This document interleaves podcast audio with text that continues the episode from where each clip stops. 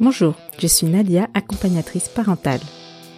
Personne ne devrait se retrouver démuni face à ses enfants. Alors je vous livre dans ce podcast des clés de compréhension et de réflexion, des témoignages réconfortants de parents en difficulté et des interviews d'experts. À vous de piocher votre bonheur. Bienvenue dans ce podcast pour et par les parents.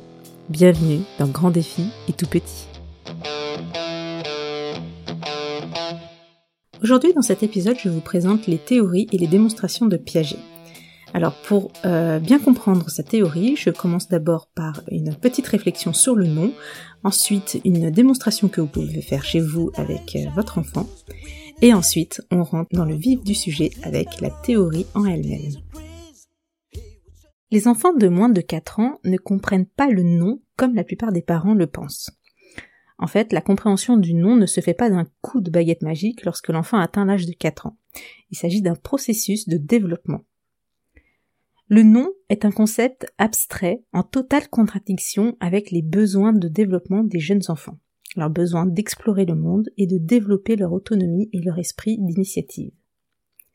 Alors votre enfant sait probablement que vous ne voulez pas qu'il fasse quelque chose, il sait même sûrement qu'il va susciter chez vous une réaction de colère, mais il ne peut pas comprendre pourquoi au sens où les adultes l'imaginent. Sinon, pourquoi un enfant vous regarderait-il avant de faire ce qu'il sait qu'il ne devrait pas faire? Vous sourirait et le ferait malgré tout. Pourquoi je vous raconte ça? On va faire la transition petit à petit vers la démonstration de Piaget. Écoutez. Savoir quelque chose quand on est un enfant de moins de 3 ans n'a pas du tout la même signification que savoir quelque chose quand on est un adulte. L'enfant sait sans avoir la maturité cérébrale nécessaire à la retenue et au jugement. Il ne comprend pas le lien de cause à effet. De fait, il se peut que l'on doive attendre l'âge de 10 ans avant qu'une pensée complexe telle que la compréhension des conséquences et de l'éthique se mette en place. La prise en compte des étapes de développement de l'enfant et de ce qui est adapté à son âge ne veut pas dire qu'il faut laisser les enfants faire tout ce qu'ils veulent. Cela explique pourquoi toutes les méthodes qui ont pour objectif de susciter la coopération doivent être bienveillantes et fermes à la fois. Les démonstrations de Piaget illustrent la notion de développement intellectuel et permettent aux parents de réaliser pourquoi les enfants à un certain âge ne peuvent pas comprendre certains concepts, comme le nom.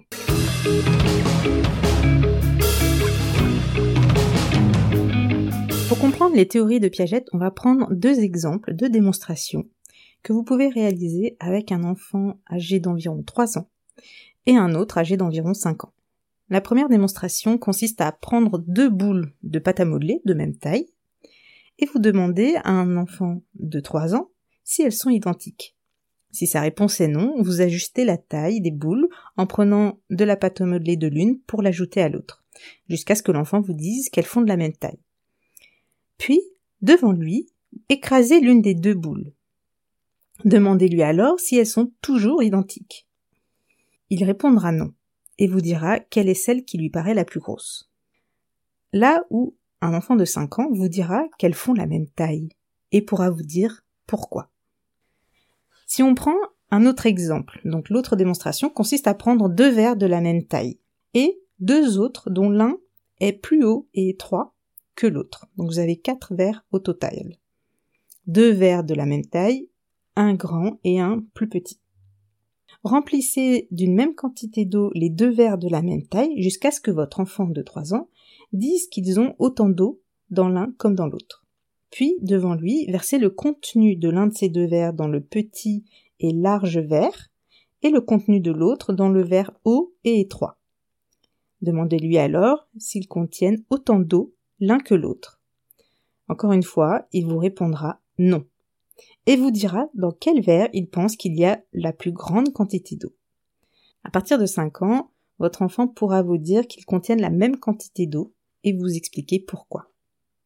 Alors je vous encourage grandement à faire ces deux expériences parce que elles euh, permettent de comprendre comment un enfant comprend, interprète et comment il raisonne en fonction de son âge et c'est là le plus important.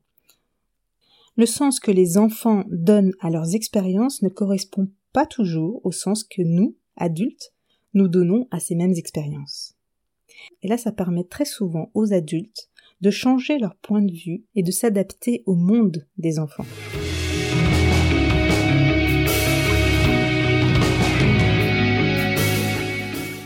Alors c'était une petite euh, introduction aux théories de Piaget. Je vais vous expliquer euh, quelles sont les grandes lignes de sa théorie et à quoi elles servent. Jean Piaget est un psychologue et biologiste suisse. Il a réalisé de nombreuses études sur l'enfance et selon lui, cette période de notre vie est divisée en différents stades. La théorie de Piaget explique ces stades en fonction de l'âge. Alors pourquoi l'âge? Dans sa théorie, Jean Piaget montre que les stades de développement infantile sont les mêmes quelle que soit l'origine ou la culture de l'enfant. Alors ces fameux stades, on a la première qui va de 0 à 2 ans qui est le stade sensorimoteur, la seconde de 2 à 7 ans qui est le stade préopératoire, la troisième qui va de 7 à 11 ans qui est le stade opération concrète, et la dernière qui va de 11 à 19 ans environ, qui est le stade des opérations formelles. Dans cet épisode, je vais me consacrer aux deux premiers. Donc on a tout d'abord le stade sensorimoteur.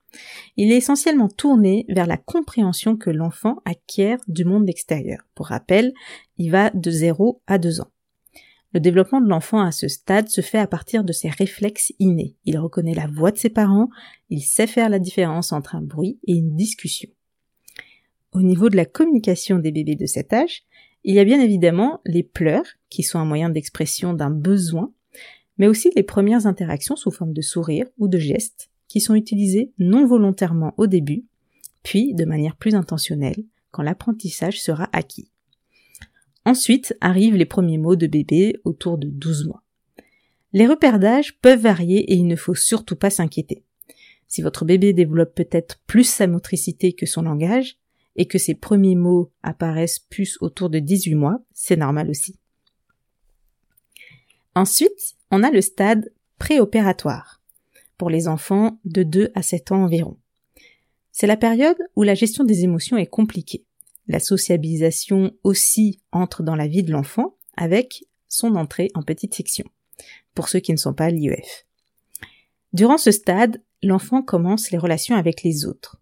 Par autre, on entend toute personne, enfant ou adulte, autre que les parents, la nounou ou euh, les copains de la crèche ou de chez la nounou. Cette période est aussi marquée par des pensées plutôt égocentriques de l'enfant, c'est-à-dire qu'il relie chaque pensée à une expérience individuelle et personnelle. Donc les pensées sont peu marquées par la logique. Si on reprend la démonstration avec les verres d'eau, vous le voyez tout de suite. Cette période est aussi marquée par une grande curiosité et donc les fameux pourquoi à toutes les sauces qui revient beaucoup. Je reviens un peu sur la pensée égocentrique. Pourquoi les enfants ne peuvent pas être empathiques? Qu'est-ce que c'est être empathique? C'est se mettre dans la tête de l'autre ou à la place de l'autre. C'est une habileté cognitive qui se développe aux alentours des 4 ou 5 ans. En général, les enfants d'âge inférieur à 4 ans pensent que les autres adultes ou enfants pensent et voient comme lui. Alors, vous allez peut-être me dire, mais si, mon grand a ressenti de la tristesse quand il a poussé sa sœur et qu'elle est tombée.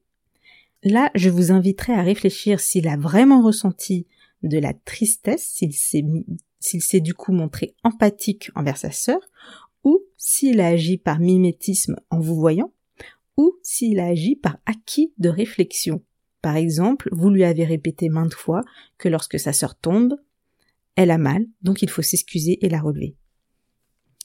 Dans tout cela, il n'y a pas de bonne ou de mauvaise façon de faire. Donner une réflexion habituelle de relever un enfant qui tombe, c'est super.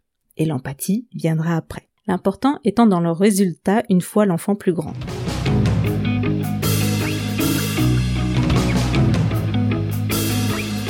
Les théories de Piaget nous montrent comment le développement cognitif de l'enfant se fait.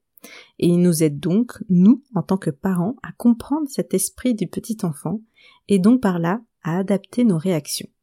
Si on reprend l'exemple du petit garçon qui fait tomber sa sœur, si en tant que parent vous réagissez avec euh, empathie et en demandant à votre enfant d'avoir de l'empathie, c'est quelque chose qui lui est impossible étant donné la non-maturité du cerveau.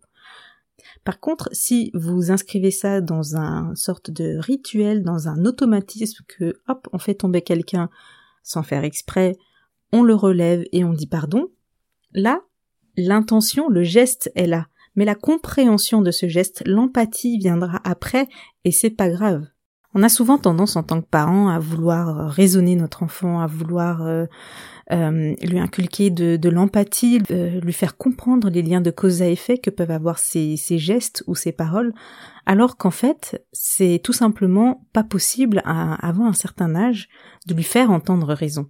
Et euh, c'est bien, c'est là le but de cet épisode sur les théories de Piaget, euh, il y a certains euh, causes à effet, certaines relations, certaines réflexions qui ne sont pas encore euh, compréhensibles par le petit enfant, mais qui le sera à partir d'un autre âge. Voilà, c'est tout pour aujourd'hui. N'hésitez pas à faire les deux démonstrations du début, ce qui vous permettra très concrètement de savoir ce que votre enfant est en mesure de faire ou de ne pas faire, de comprendre ou non, de raisonner ou non. Je vous présenterai dans le tips numéro 4 les deux stades de développement suivants, selon Piaget, et euh, en attendant, je vous souhaite un bon week-end et à très vite.